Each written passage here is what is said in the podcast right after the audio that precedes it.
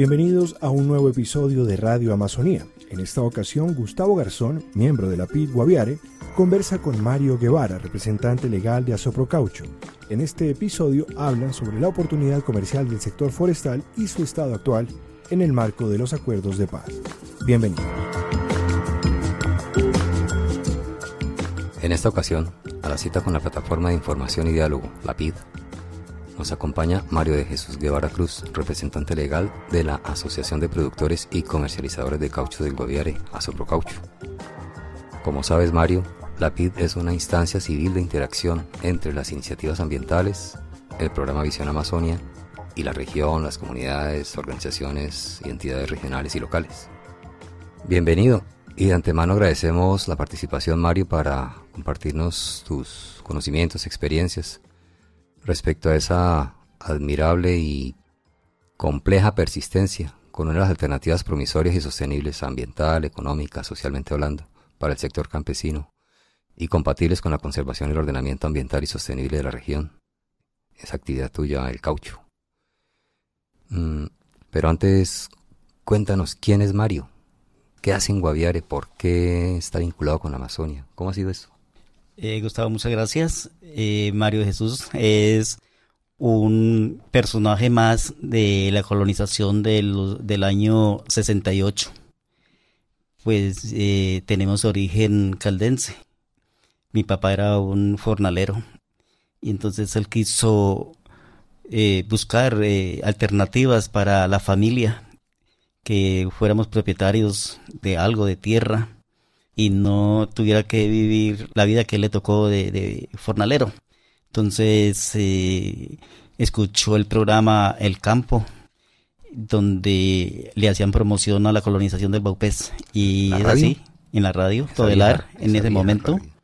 Entonces se le metió en la cabeza de que venía para el Baupés a hacerse a un fondo y aquí estamos.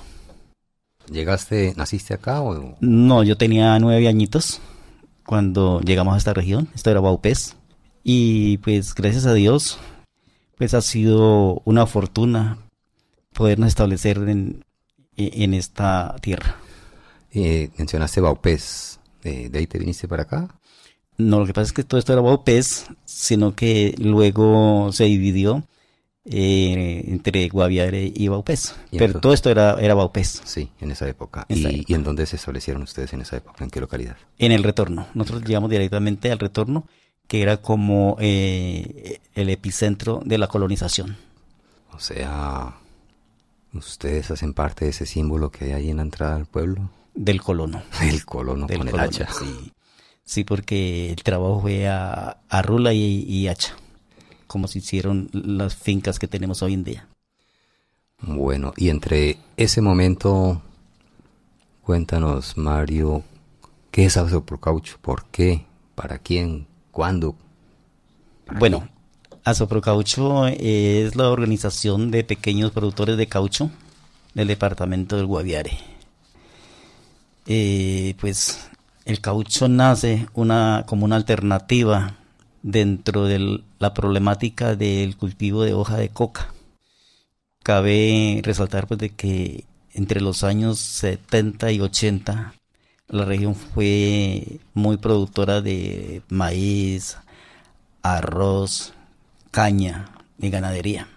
Pero ya a inicios del, del 80 pues traen la semilla de coca que la establecen en Miraflores, bien adentro de Miraflores, porque pues eso era un secreto que pocos manejaban y como tal era muy restringido el conocimiento de personas. En el año 78, pues del retorno contrataron gente para ir a trabajar a Miraflores, a talar bosque y luego a la siembra de, de la hoja de coca. Entonces, luego se fue extendiendo por todo el departamento como una mancha hasta que ya en el 84-85 todo el departamento ya había coca, se hizo pública.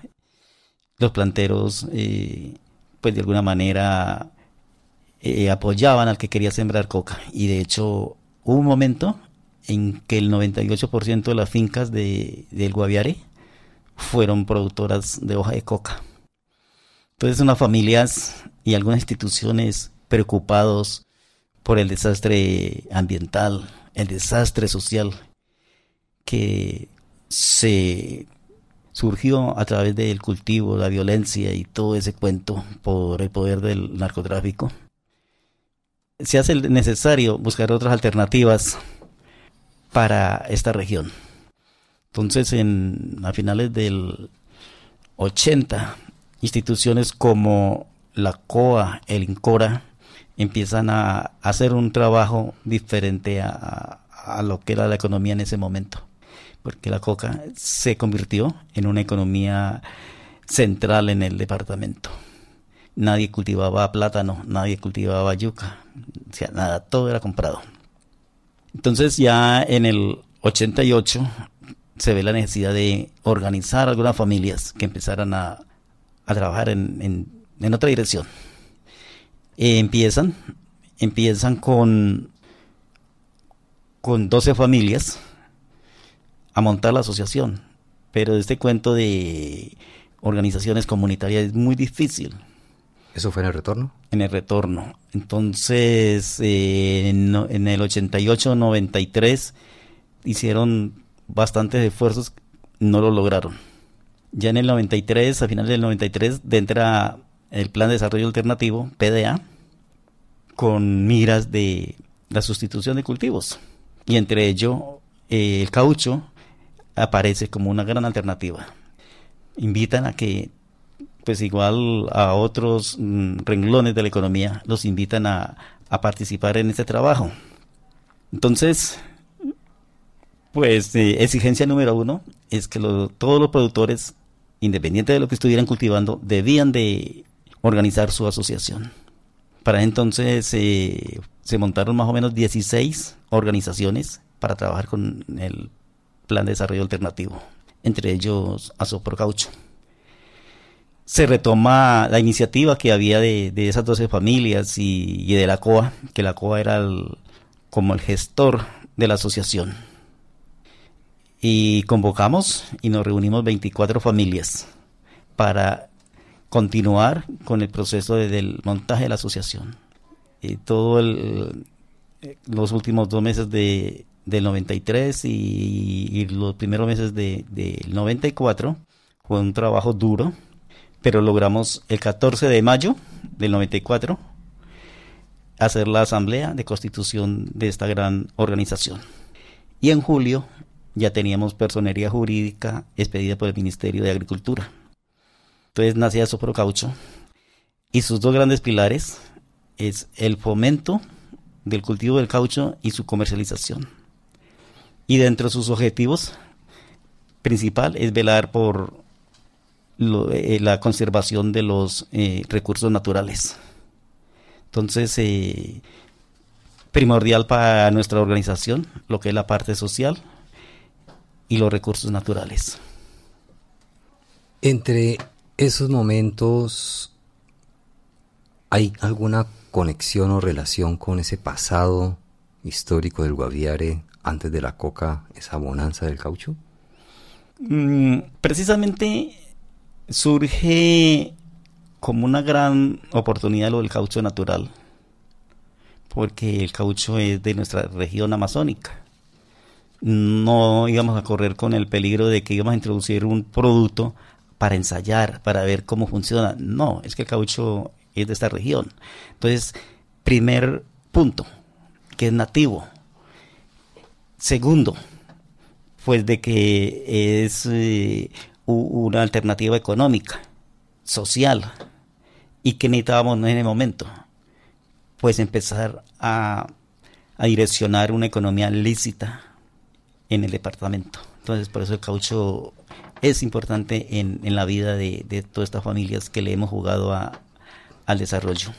Fue difícil hacer ese cambio frente a lo que imperaba en ese momento, la coca, estamos hablando de un momento histórico, pero también eh, acompañado de todo ese de, toda esa compleja violencia que vivió la región, fue cómo, cómo pudieron sostener la, la convicción en esta apuesta. Primero, mucha fe en Dios, porque realmente sí nos ha tocado un trabajo arduo, duro. Primero porque es un producto de tardío rendimiento. Y los humanos de esta región somos muy inmediatistas. Queremos invertir en la mañana y ver rendimientos en la tarde. Entonces en el cultivo del caucho son promedio siete años que toca esperar.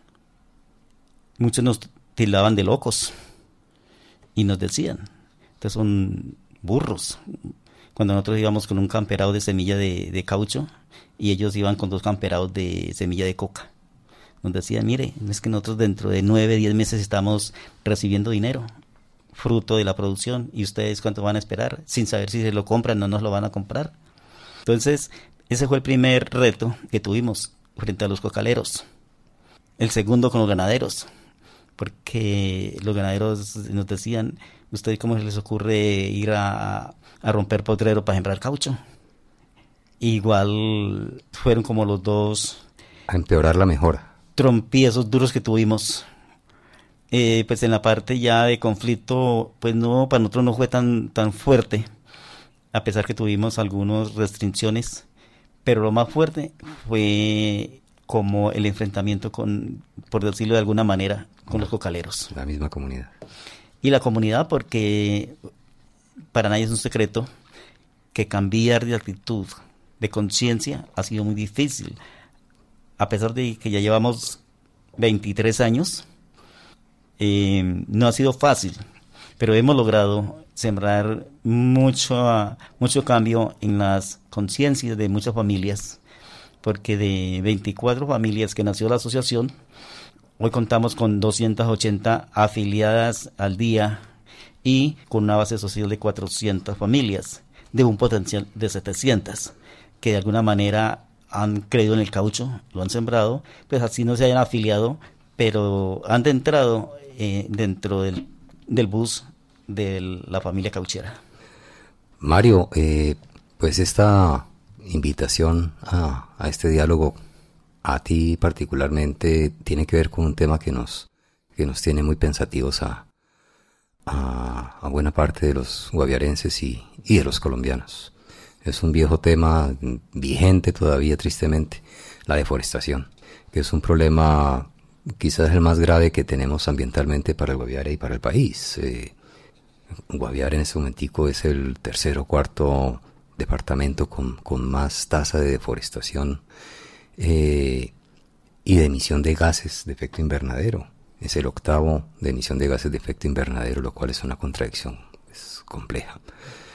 Eh, así tanto que, que, pues el país desde 2009 viene, viene impulsando el Pacto Intersectorial por la Madera Legal en Colombia y más recientemente la estrategia de deforestación neta cero a 2020 y la burbuja ambiental, una estrategia de control de respaldo a, contener esta deforestación.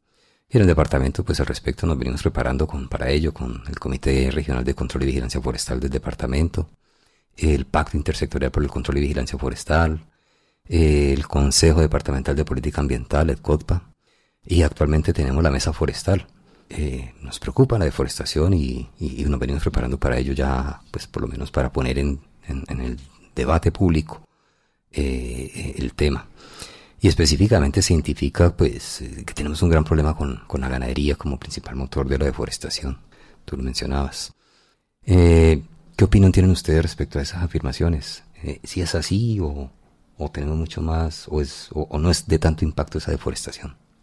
Ese es un tema hoy para el departamento del Guaviare, para Colombia y el mundo. Un tema bastante delicado. Porque es que el bosque es el que hace el equilibrio ambiental. Y yo manifestado en varios foros. Colombia, según la historia, ha sido un país de bosques. Si miramos la historia, todo lo que fue el eje cafetero, Quindío, Risaralda, esos eran bosques, Tolima, Huila. ¿Y qué ha quedado de eso en 500 años? Ya vemos que es muy aterrador el panorama. Hay municipios que se le han secado dos, tres acueductos, cuencas de nacimientos porque pues ya los bosques que son como la esponja de retener el agua ya no están. Entonces no, no funciona el ecosistema. Y para fortuna del mundo, pues la Amazonía es la, única que le queda bosque. Pero ¿qué sucede?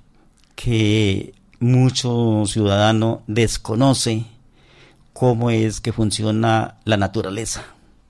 Y desafortunadamente, por la avaricia del dinero, hace estragos ambientales, como los señores que a finales del año pasado y principios de este talaron 300, 500, 800 hectáreas en un solo lote.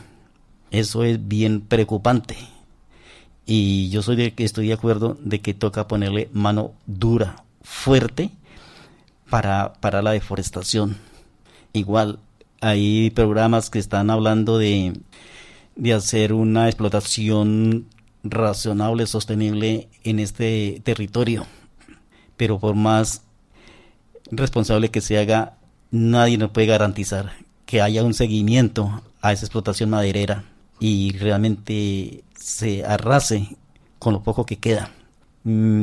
Yo haciendo análisis de los planes de manejo que ha otorgado la CDA para eh, el beneficio de madera, que según los planes de manejo se hacen unos inventarios de especies y solamente se pueden talar algunos árboles que cumplan con unos requisitos. Otros se deben de dejar para la regeneración de esa especie. Y si uno revisa esas áreas, ya no queda nada de esos árboles.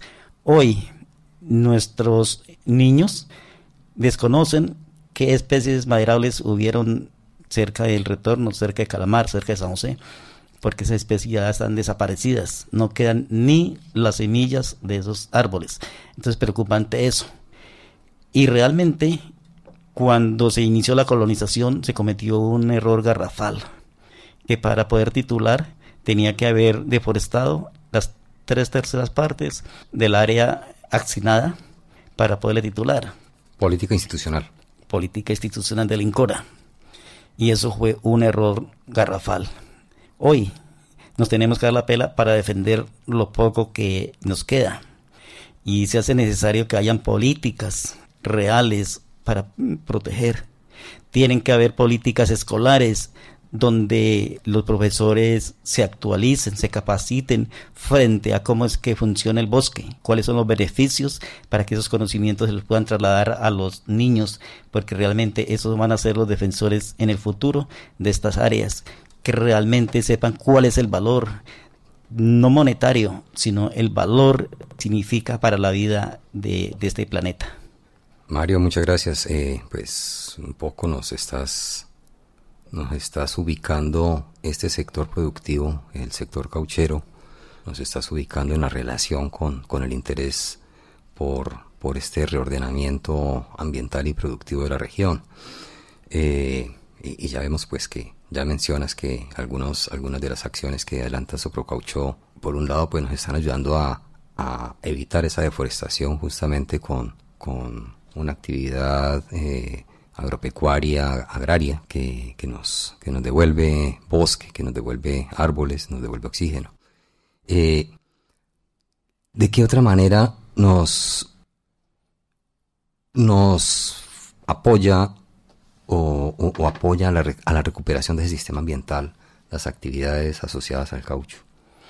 A ver, lo primero que nosotros estamos eh, aportando a la conservación, cuando una familia quiere sembrar caucho, lo primero que nosotros le decimos es que no se debe talar ni siquiera rastrojos para la siembra de caucho.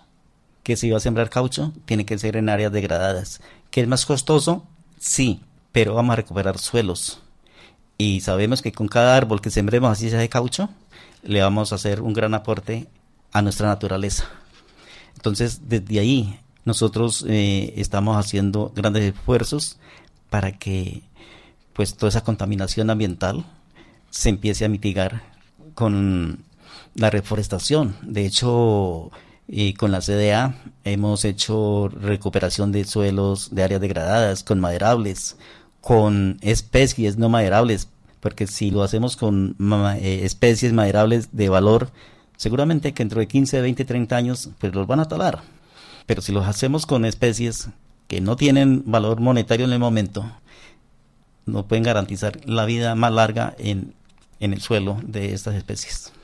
¿El agua se beneficia? El agua se beneficia porque, como yo le decía ah, anteriormente, el bosque hace las veces de esponja, retiene la humedad, retiene el agua. No es lo mismo donde hay sombra, donde hay hojas, a donde solamente hay pastos, que finalmente eso se vuelve como losas de cemento, cae un aguacero y a los cinco segundos el agua se ha escurrido. Entonces, donde hay caucho, hay hojarasca, la humedad se retiene. Y solamente, por ejemplo, en un día veranoso, usted va por el camino, la carretera, y el calor es intenso, entra a ese predio donde hay caucho, usted siente la humedad, siente el cambio de la temperatura, siente un medio muy agradable. Todo esto que, que, que, de entrada lo que planteas conlleva pues, mucho esfuerzo, mucho trabajo, recursos. Eh, ¿Lo hace solo a Soprocaucho o, o, tiene, o tiene aliados? ¿Ha, encontrado soporte para ello? Pues a ver, eh, afortunadamente un poco difícil, pero han habido en diferentes historias, en momentos de la historia de Soprocaucho, eh, organismos, instituciones que nos han apoyado. El más fuerte aliado entre todos ha sido los planes de sustitución, los planes de erradicación. Nosotros hemos jugado un papel importante ahí. Igual las instituciones han creído y ven una oportunidad en el caucho. Entonces, eh, por ejemplo, el Ministerio de Medio, eh, de Medio Ambiente, Ministerio de Agricultura, ya le decía, los planes de, desarrollo contra los cultivos ilícitos, eh, instituciones como el ICA, Corpo ICA, el SENA. Es decir, que en el momento hemos contado con el apoyo de alguna u otra manera con muchos institutos, el CINCHI, la CDA y otros eh, organismos que en el momento se me escapa. Eh, igualmente políticas de Estado como el incentivo forestal, que para el Guaviare mucha gente desconoce, pero sí se ha aprovechado. Eh, en los últimos tres años se sacaron cuatro SIPs eh, de 40 hectáreas cada uno. Y anteriormente eh, proyectos pequeños de 5 o 10 hectáreas, pero en el momento, últimamente, personas que, que vieron la oportunidad y le han echado mano a, ese apoyo. Entonces, nosotros como Asoprocaucho hemos tenido la oportunidad de tener bastantes aportes y como pues, eh, lo hemos dicho en las diferentes eh, reuniones con nuestros campesinos, cuando la gente pregunta, ¿qué es Asoprocaucho? No, pues finalmente es la organización puente entre el pequeño productor de caucho y las diferentes políticas de gobierno. Asoprocaucho ocupa un, lugar importante dentro de la cadena del caucho. Eh, estamos afiliados a la Confederación Nacional de Caucheros, que es como el organismo eh, de segundo nivel que agremia los productores del país. Hacemos parte de la cadena nacional del caucho, que es donde se discuten las políticas que deben regir eh, el fomento del caucho, la industria, el comercio. Entonces, Asoprocaucho en, en esta cadena es un actor muy importante. Y, como ya le decía, representamos, hacemos el puente entre el pequeño productor y todos los programas de Estado. Eh, sí, se, identifican los, los usuarios, los asociados, eh, los beneficiarios eh, de Asoprocaucho beneficios por, por estar en el gremio, estar en la, en la organización. Eso depende el grado de la participación que lleven dentro del, gremio, es decir, el tiempo. Los fundadores, que por desgracia somos ya pocos los que quedamos, ellos saben cuál ha sido el beneficio y ellos le han ido transmitiendo a otros que llevan 10, 15 años dentro de la organización. De pronto los últimos afiliados pues, no perciben mucho, porque ya pues el gremio se nos creció mucho. Y se hace necesario hacer un trabajo muy cercano de socialización con todas estas familias. ¿Cuáles son los beneficios de estar dentro de la eh, organización? Y esos beneficios van apareciendo de acuerdo al momento del cultivo. De hecho, de las 2.000 hectáreas de caucho aproximadamente que tenemos en el departamento, han sido gestionadas por Asoprocaucho. Eh, entonces, ese es el primer beneficio, que al contrario de departamentos como el Meta, Santander, que los cultivadores de, de caucho prácticamente han tenido que comprar la semilla, hacer la inversión toda la vida del caucho, bien sea porque tienen los recursos o porque recurren al crédito de caucho. Nosotros lo que tenemos ha sido gestionado por proyectos. Ese es el primer beneficio que tiene una familia que se dedica a sembrar caucho. Segundo, las capacitaciones, asistencia técnica, el mercadeo. Nosotros como organización le compramos el producto al campesino, al productor, prácticamente en su finca, donde se amerite llevar el carro. Y si no, se reúnen dos, tres familias donde hagan el cupo para un carro, un, carro pequeño de una tonelada, por ejemplo.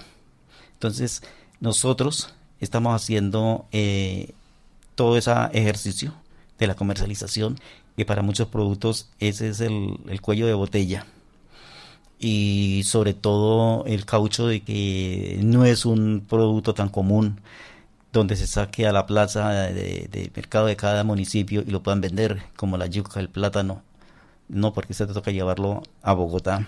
Todo ese ejercicio lo estamos haciendo desde el año 99, la comercialización.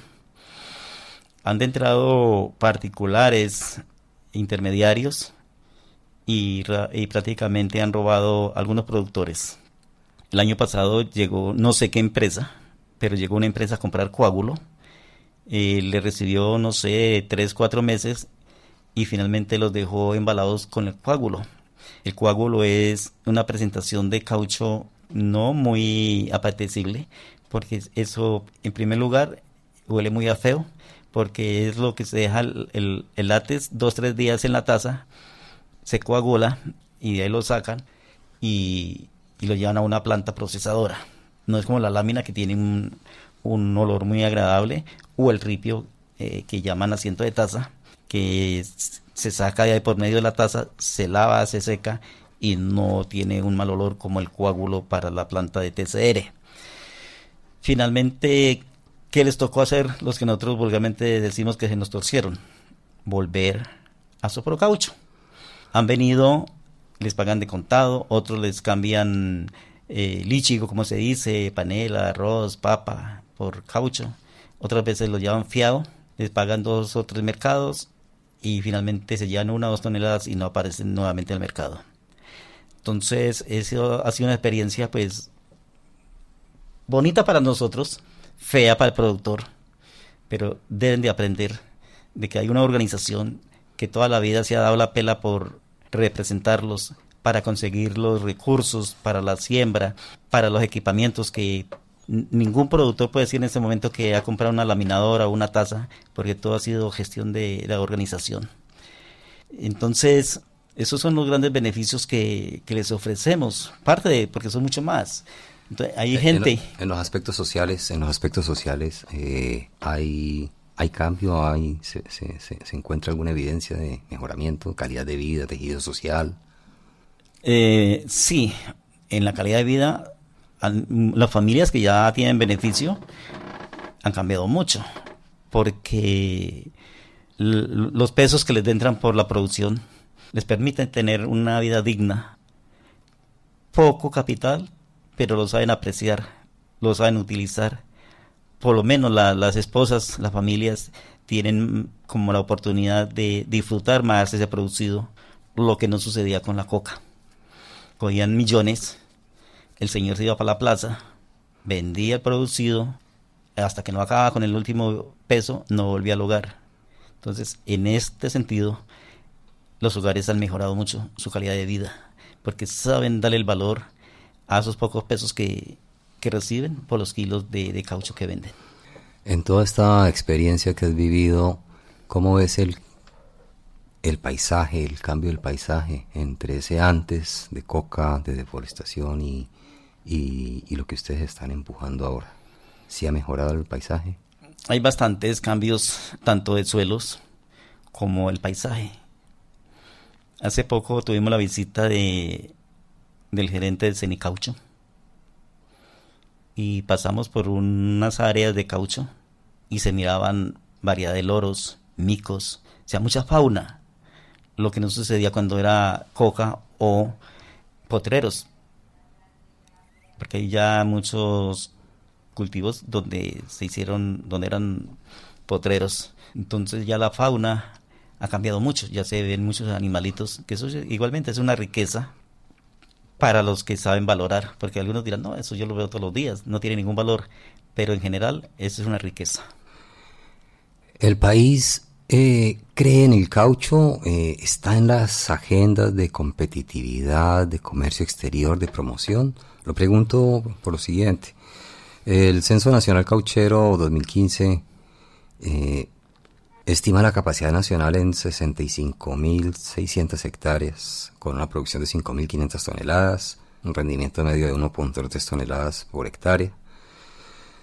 Eh, pero primero, pues no vemos a en esa estadística gruesa. Eh, ¿Cómo vamos con el sector? ¿El sector es significativo para el país? ¿Es una apuesta importante, promisoria? Ese mercado mundial, Sudamérica, Centroamérica, mm, por ahí encontramos datos que representan menos del 2% del mercado mundial. Colombia es un gran importador de caucho. Otras cositas así. ¿Cómo va el sector entonces? A ver, eh, pues ya le decía que competir, y sobre todo en esta región, con lo que fue la coca, con lo que ha sido la ganadería, ha sido difícil. Pero es un trabajo que lento, pero avanza positivamente. Antiguos dentro del país solamente está Caquetá, que tiene cultivos de 50 años aproximadamente o más. El resto de departamentos Estamos hablando de 20, 25 años y unos menos, porque realmente el caucho no era conocido en el país. Quienes fuimos como los segundos en avanzar, Putumayo, Guaviare, algo del Meta, dentro de los, los años 94 o 2000. A partir del 2000 se extiende prácticamente por todo el país el cultivo del caucho. Y han sido peleas grandes que hemos dado posesionar el caucho, primero dentro de las familias, que vean una oportunidad, que vean que el caucho es un producto de obligado consumo y por lo tanto tiene un, un mercado. Y el país, porque hasta 2005-2007 fue que ya los gobiernos empezaron a ponerle atención al caucho y lo incorporan de, diferentes programas y ministerios ya voltean a ver el caucho como una oportunidad. Y, realmente, aunque muchos lo ignoren, con el caucho natural se hacen aproximadamente 4.000 artículos que es de obligado consumo. ¿Qué lo hace un poquito no muy atractivo? La espera, la inversión. Porque nosotros nos decían anteriormente que, que caucho no era y no sembrarlo y que él se iba solo. Eso no es cierto. Si usted quiere plantar caucho y que a los 5 años le esté produciendo, debe tener una bolsa aproximadamente de 15 millones de pesos para los primeros cinco años. Que igual se lo devuelven los primeros 3, 4 años de producción y son 30, 40 años en beneficio. Pero entonces sí es un negocio conveniente. Y nosotros lo llamamos la pensión del cauchero. O sea, no hay otra pensión sino esa. Es promisorio. Entonces nos falta este trabajo como país y como Guaviare para impulsar más el sector. Sí, nos hace falta organizarnos porque en el momento no creo que eh, hayamos superado el 17% del consumo nacional. Es decir, que estamos hablando de un 83% de importaciones. ¿Qué nos está matando? De que si habemos, por decir alguna barbaridad, 10.000 productores, prácticamente son 10.000 calidades. Y por eso nosotros en el departamento le estamos apuntando a una planta donde podamos estandarizar una producción. Porque el industrial por regular se dedica a un producto, pero un producto de calidad. Y para que sea un producto de calidad debe tener un producto estándar. Y eso es lo que sucede con el industrial colombiano. Prefiere importar caucho de Guatemala, que sabe que viene con unas características uniformes que le garantiza poder hacer un producto de una calidad. Entonces, ¿qué le estamos diciendo al Estado? Necesitamos avanzar en esa parte tecnológica de montaje de, de plantas, donde podamos sacar un producto de muy buena calidad y que no tenga reproche para el industrial colombiano. En Barranquilla hay una fábrica de, de bombas que todo el látex lo traen importado. Porque pues Colombia no ha querido o no hemos querido como organizarnos y poder ofrecer una materia prima de muy buena calidad. Hay trabajo por hacer y depende de muchas agencias y de la academia, de la universidad para la investigación, el Corpo ICA o no sé quién más.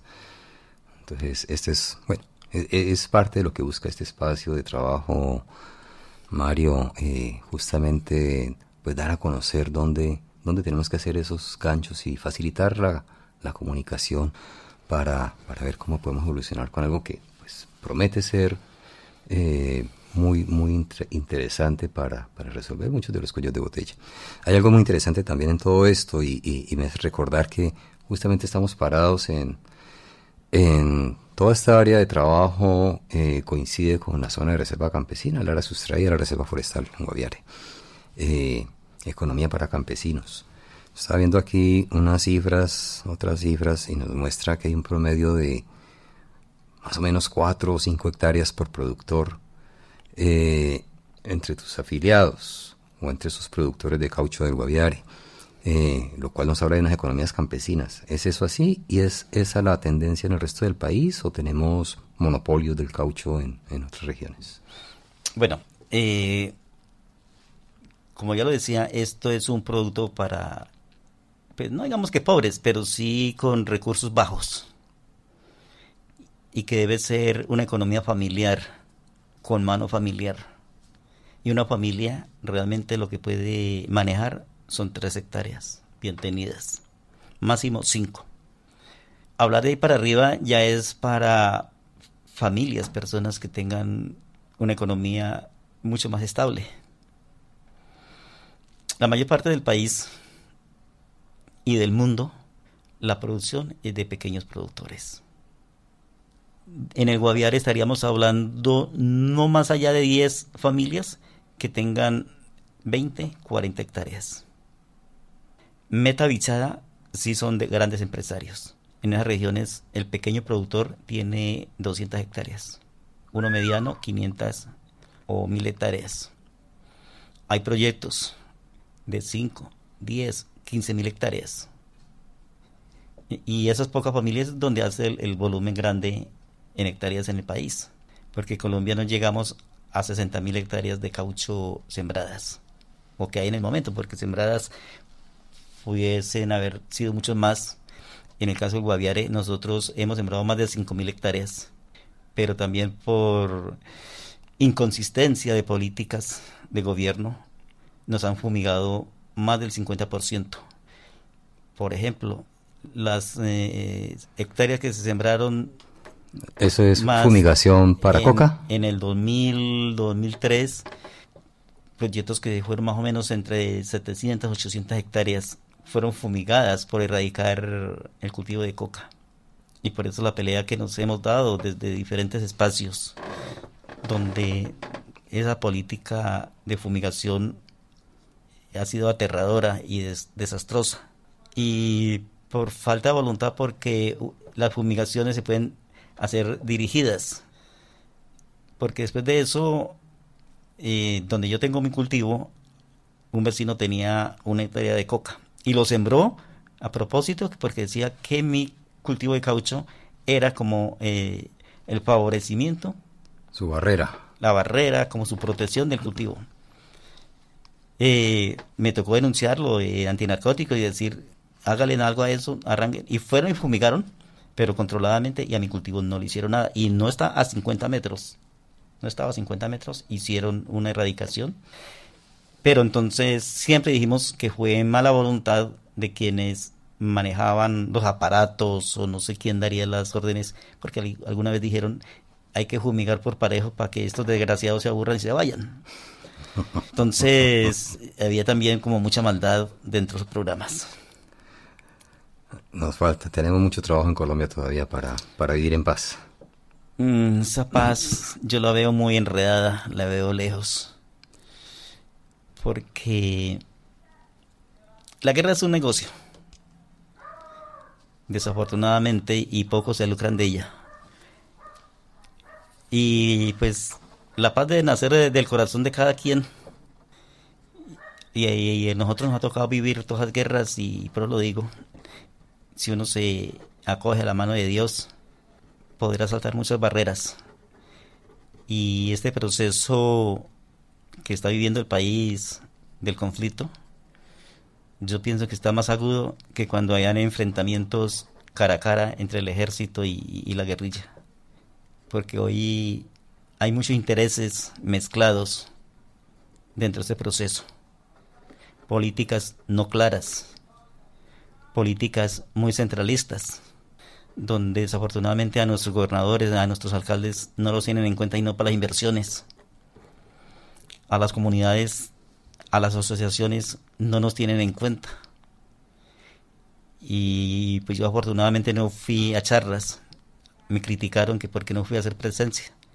Pero yo ya sabía que iba a pasar. Que nos iban a dejar como los jugadores de fútbol en la banca. Entonces yo no fui por esa razón. Y realmente los que le dieron la participación fue muy poco, que muchos creemos que eran los espacios para poder presentar nuestras propuestas, pero desafortunadamente el gobierno está pensando diferente a lo que es la realidad de nuestras regiones, de nuestras organizaciones. Y ahí es cuando yo digo que hay intereses de pocos. Y cuando las cosas no se hacen en colectivo, eso no tiene ningún futuro. Por ahora entonces nos queda esperar a iniciativas muy muy concretas como, como la de Asoprocaucho y sus asociados para seguir avanzando con el sector, no como política generalizada.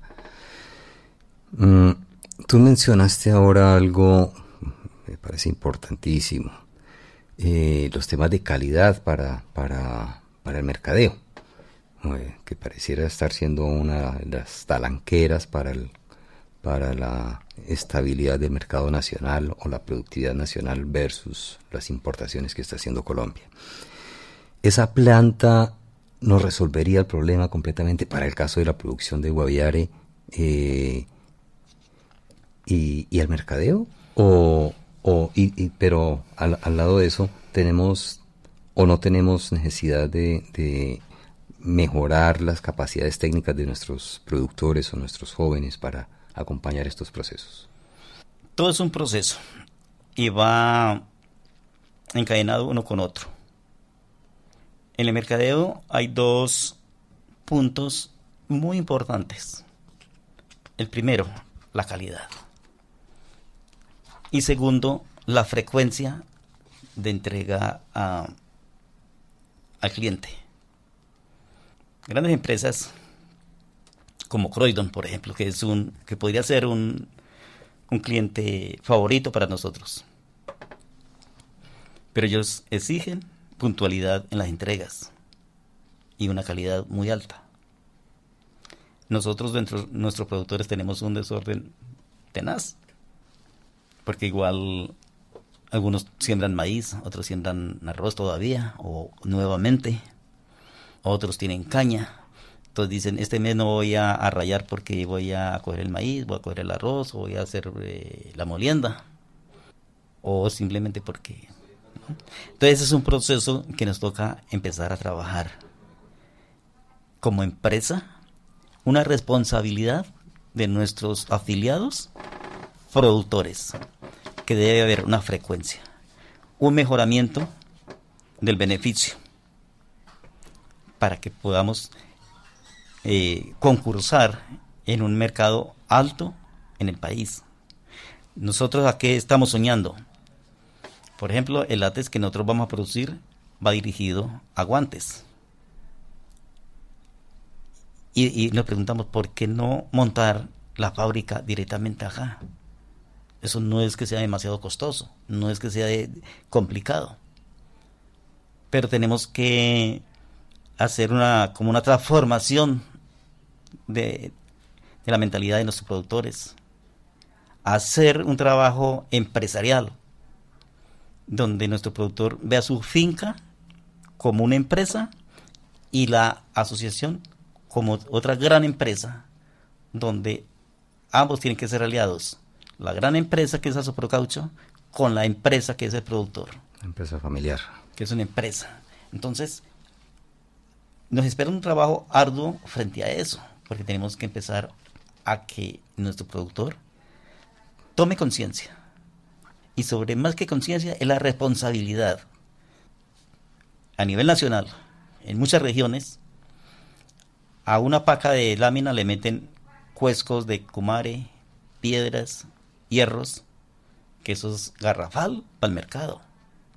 Entonces, afortunadamente acá no nos ha sucedido así tan grave, pero sí nos han metido la lámina bonita por fuera y por dentro una producción mala. Pues que afortunadamente el industrial con eso no, pone en riesgo su, maquinaria, pero sí pone en riesgo la credibilidad de la empresa. Entonces hay que trabajar muy duro y, hemos recorrido mucho camino, pero lo que nos espera es mucho más difícil y más arduo y ahí es donde pues el Estado tiene la obligación de entrar a apoyar. Por ejemplo, la asistencia técnica es obligatoriedad del Estado. Y vamos ya a mitad de año y no han abierto convocatorias para la asistencia técnica, las capacitaciones. Y eso tiene que ir de la mano año por año con nuestros productores. Entonces es un, en estos momentos, un punto desfavorable para nuestro gobierno, que no tenga claro cómo va a invertir los recursos, porque en este momento lo que ya la, la parte eh, productiva sentimos que nos tienen muy abandonados. ¿Eso es gobierno nacional o, acá la región, departamento, municipio? Nacional, departamental y municipal. Todos. ¿Y otras instancias de asistencia o, de respaldo técnico tipo SENA? Eh, ¿cómo, ¿Cómo se viene en esta cadena? SENA más que todo es de capacitación. y, son cosas muy puntuales. Pero lo que es el acompañamiento técnico al productor debe ser permanente no debe ser tres meses al año, ni seis meses, no, eso es permanente. ¿No tenemos jóvenes formados en esas líneas, por ejemplo? Mm, pues como técnicos, como tal, e, e, igual. Ya cuando sale eh, este personaje, aspira a un recurso económico. Entonces, en el momento en que el SENA esté haciendo su formación, posiblemente hay un acompañamiento. Pero ya, como tal, no lo hay en, en, nuestros productores. Ya, tenemos otro cuello botella allí. ¿Cómo apoyar a, a Soprocaucho y a la sociedad rural guaviarense para, para avanzar en el fomento, en el establecimiento de la cultura, eh, para la adaptación a, este contexto amazónico, al cambio climático, a la competitividad, a la productividad, a la sostenibilidad de la región, a este sector económico? Eso es un proceso bien difícil, porque tiene que nacer desde nuestras bases, exigir. Y quizás eh, hoy muchos miren lo que está pasando en, Buenaventura como, como algo no, no permitido, algo no lógico. Pero esa gente se cansó de que el, Estado les niegue lo que debemos de, recibir eh, y no es que sean limosnas, porque todos estamos aportando para un desarrollo del país.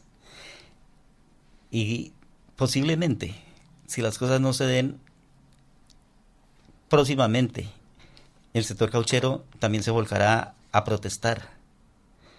Dentro del país, eh, el sector cauchero hemos sido los más pasivos, no hemos participado en ninguna refriega de protestas por solicitar unos derechos. Hay algunos atrevidos que han dicho que es que el campesino es muy limonero, que vive pidiéndole al gobierno. Y eso no es cierto, porque como tal, nuestra democracia colombiana, nuestra institucionalidad, nos ha dado unos derechos al productor colombiano. Y que es, ya lo decía, hay cosas que es de, de mucha obligación del Estado con nuestros productores. Pero mientras eh, nuestros productores no tomemos conciencia cómo tenemos que exigir, cómo tenemos que recurrir a nuestros derechos, va a ser difícil. Ese es otro trabajo que hay que hacer dentro de las bases comunitarias, a que conozcan cuáles son nuestros deberes, pero también cuáles son nuestros derechos y cuál es la obligación que tiene el Estado con los productores. Entonces, tenemos que fortalecer la implementación de las políticas que están creadas y revisar lo que, lo que está limitando también las capacidades, por ejemplo, aspectos técnicos para el mercadeo. Y los incentivos, hay incentivos, eh, exención de impuestos por, por, el cambio de actividad, líneas de crédito, el mismo CIF que mencionaste que, han aplicado un par de experiencias. Eh, ¿Cómo se ven? ¿Son claros? ¿Son aplicables? Eh, sí, hay incentivos y algunos han mejorado. El CIF ha mejorado mucho. Los créditos para el caucho han mejorado porque anteriormente un crédito de, para caucho era común y corriente, como para ganadería, a tres años, cuatro años. Y ha sido la lucha del gremio nacional de poder analizar y exponer cómo debe ser esas líneas. Hoy contamos con la línea caucho, con cuatro años de, de gracia y siete años para pagar capital pues que no es lo mejor, porque realmente eh, hay gente que ya tiene problemas, se le acabó el, el periodo de gracia y todavía los cultivos no entran en producción. Y le faltan tres años para que empiece a producir. Dos, tres años. Sin embargo, nosotros hemos tenido la oportunidad de, de reunirnos en la cadena nacional del caucho con Finagro, con Banco Agrario, y exponer todas estas inquietudes y se han mejorado. Hay gente que ha pedido dos años más de próloga para el, tiempo de gracia. No, eh, Colombia es un país de muchas leyes, de muchos beneficios, pero acceder a ellos es un poco difícil. Los incentivos. El, el, incentivo forestal, mucha gente le tiene pereza porque, primero, tiene que pagar un plan de manejo que oscila entre 2, 3, 5 millones de pesos. Hay que ver el incentivo. Eh, Segundo, que si usted sacó un incentivo para 10 hectáreas, debe tener el dinero para comprar la semilla, los insumos, la mano de obra para establecer, porque solamente le van a pagar cuando usted demuestre que ya tiene establecido. Igual, producto de, de la corrupción, porque en el año 97-99 sacamos más de 50 SIP en el departamento para 10 hectáreas cada familia y, y les dan el 50% al momento de la aprobación del SIP y mucha gente cogió el 50%, se lo gastó y no sembró. Entonces el Estado se vio obligado a decir, bueno, le voy a dar el incentivo, pero primero siembre y después le pago. nos mordimos la cola. Desafortunadamente sí. Nos orinamos en el agua que vamos a beber. Ay, Dios mío, la, la pispicia colombiana a veces se nos sale al revés. Mario, ¿qué, qué, expectativas, qué acciones tienen previstas o, o, recientes por en curso ustedes para como, como gremio? Bueno, como gremio estamos a la expectativa aunque vemos muy enredado todo este proceso post-conflicto, pero al final tenemos esperanza de que algo tiene que, darse. Y una de las dificultades que tenemos es mano calificada para el beneficio del caucho. Y esperamos que de, toda esta gente que se va a movilizar, alguien quiera entrar a, a ganarse el pan limpiamente. Entonces va a haber una oferta para los que quieran aprender a rayar, a trabajar con el cultivo del caucho, porque en estos próximos dos años nos entran 300, 400 hectáreas en producción y vamos a necesitar mucha mano de obra. Expectativa, el montaje de la planta, porque le tenemos que dar un valor agregado a esta materia prima. Nosotros estamos cargando el 60% de agua para Bogotá. Entonces, inicialmente el látex cremado y el sueño grande que es la planta de látex centrifugado, la producción del caucho L5 y posteriormente la fábrica de guantes o otra fábrica, pero que sea acá en la región. Expectantes a los apoyos internacionales. Va a haber mucho apoyo para este, o ha venido habiendo, para este proceso. Y queremos aprovechar algunos espacios que se van a dar en futuro para que pues estos apoyos lleguen directamente a las organizaciones, porque vemos que lo que se es manejado por el Estado prácticamente no es que rinda mucho, los resultados no son los mejores. ¿Qué, agencias están en, la mira de esa cooperación? Pues estamos viendo qué va a pasar con la FAO, con GIZ y, y otras instituciones como Focos, que están ahí eh, para abrir convocatorias. Entonces vamos a ver cómo jugamos algún papel importante dentro de ese proceso. Eh, esto que se estaba desarrollando eh, vía los acuerdos de La Habana, especialmente los acuerdos con, con el punto 4, sustitución de cultivos ilícitos, sustitución voluntaria, eh, ha considerado en algo el caucho como una oportunidad o, están siguiendo otros, otras líneas y otras resolviendo de otra forma más mediática? Yo veo en ese sentido mucha improvisación. No tienen claro eh, el gobierno central qué es lo que debe hacerse en la región. Y preocupante el centralismo que se tiene. Y más y me cuando crean unas agencias que igual no saben para dónde van. La Agencia de Desarrollo Rural, la Agencia de Tierras, yo los veo embolatados. Y pues desafortunadamente la participación que nos permiten es muy poca. Nos tocará ver cómo, por qué medio podemos llegar a, allá directamente a la agencia de Bogotá, porque si nosotros vemos acá en la región, simplemente hay unos enlaces que desafortunadamente no saben dónde están parados pero ahí nos van enredando, nos llevan de a poco a poco, el tiempo se acaba y, la región necesita resultados, necesita inversión, se necesitan unos derroteros claros que final qué es lo que va a pasar con ese territorio. Para la implementación de lo, del punto uno, eh, esa reforma rural, ese desarrollo rural, eh, tiene a su procaucho un portafolio, una propuesta, un planteamiento contundente para, para mostrarles una alternativa? No, en el momento no. No, todavía no, porque es que igual ese es un, un tema muy delicado. Y en el pasado, pues nosotros pusimos el dedo en la llaga frente a lo que era la UAF y tuvimos discusiones delicadas con ganaderos, porque nosotros decíamos que con caucho no se necesitaba mucho territorio, una familia con 10, 15 hectáreas vive divinamente. Y por lo tanto, pues nosotros creíamos que una UAP de 100 hectáreas... Es una ruina. Eh, era demasiado.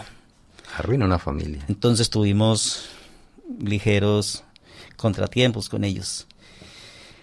Y, en todo juega una mafia.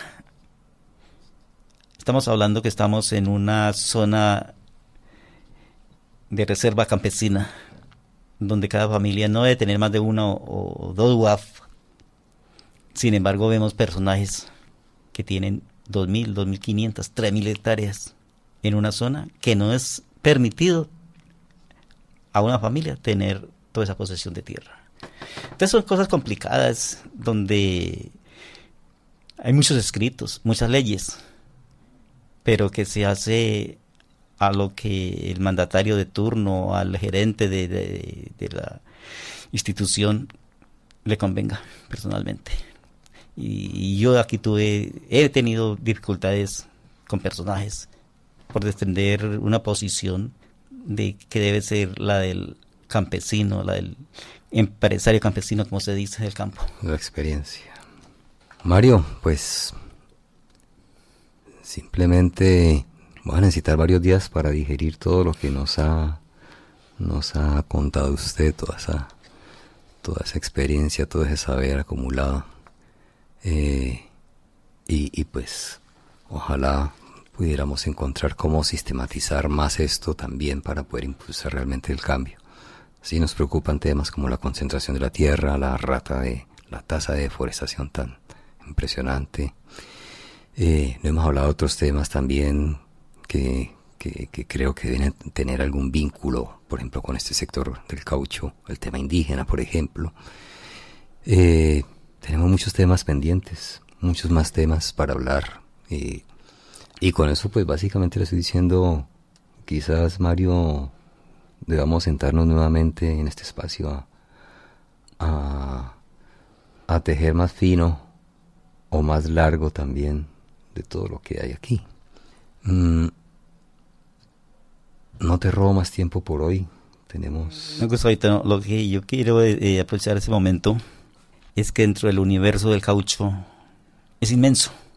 Y como digo, un universo. No es solamente hablar del árbol o del látex o de su lámina. Eh, la palabra idea brasiliensis, como realmente se llama científicamente.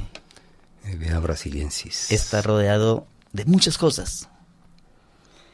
Y cada vez que usted va compenetrando más en este universo, se enamora del sistema, se enamora de todos los beneficios y realmente dice, ¿qué ha pasado con los que ignoran, los que no le quieren prestar atención, con el mismo Estado que algunas veces ha mirado eh, esta fuente de oportunidades por encima del hombro? como hemos tenido gobernadores. Dice que el caucho no, no merece atención.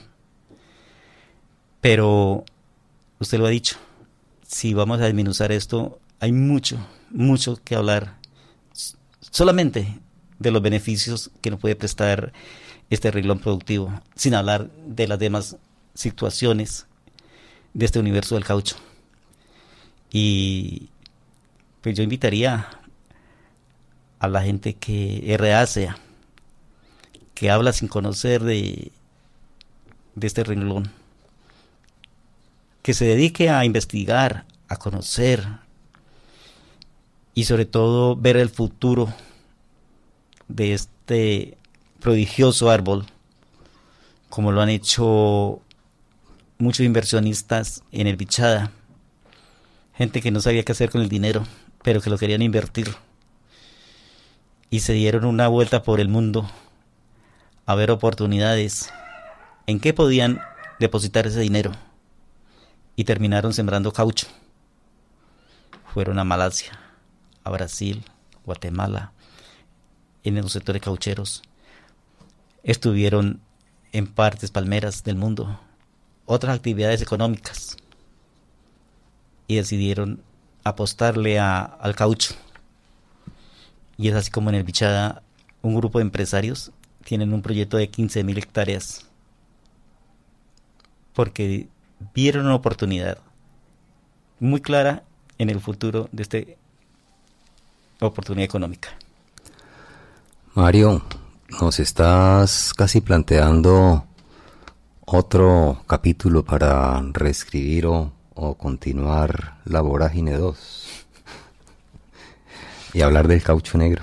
No, hay mucho, mucho que contarle de esto, sobre todo la historia dentro de los no, dentro de los 97-2003. ¿Qué sucedió en, ese, en ese tiempo de, espacio de tiempo? Donde tocó ponerle el, pecho a la brisa para no dejar desbaratar esa idea, esa oportunidad de vida para las familias de la región.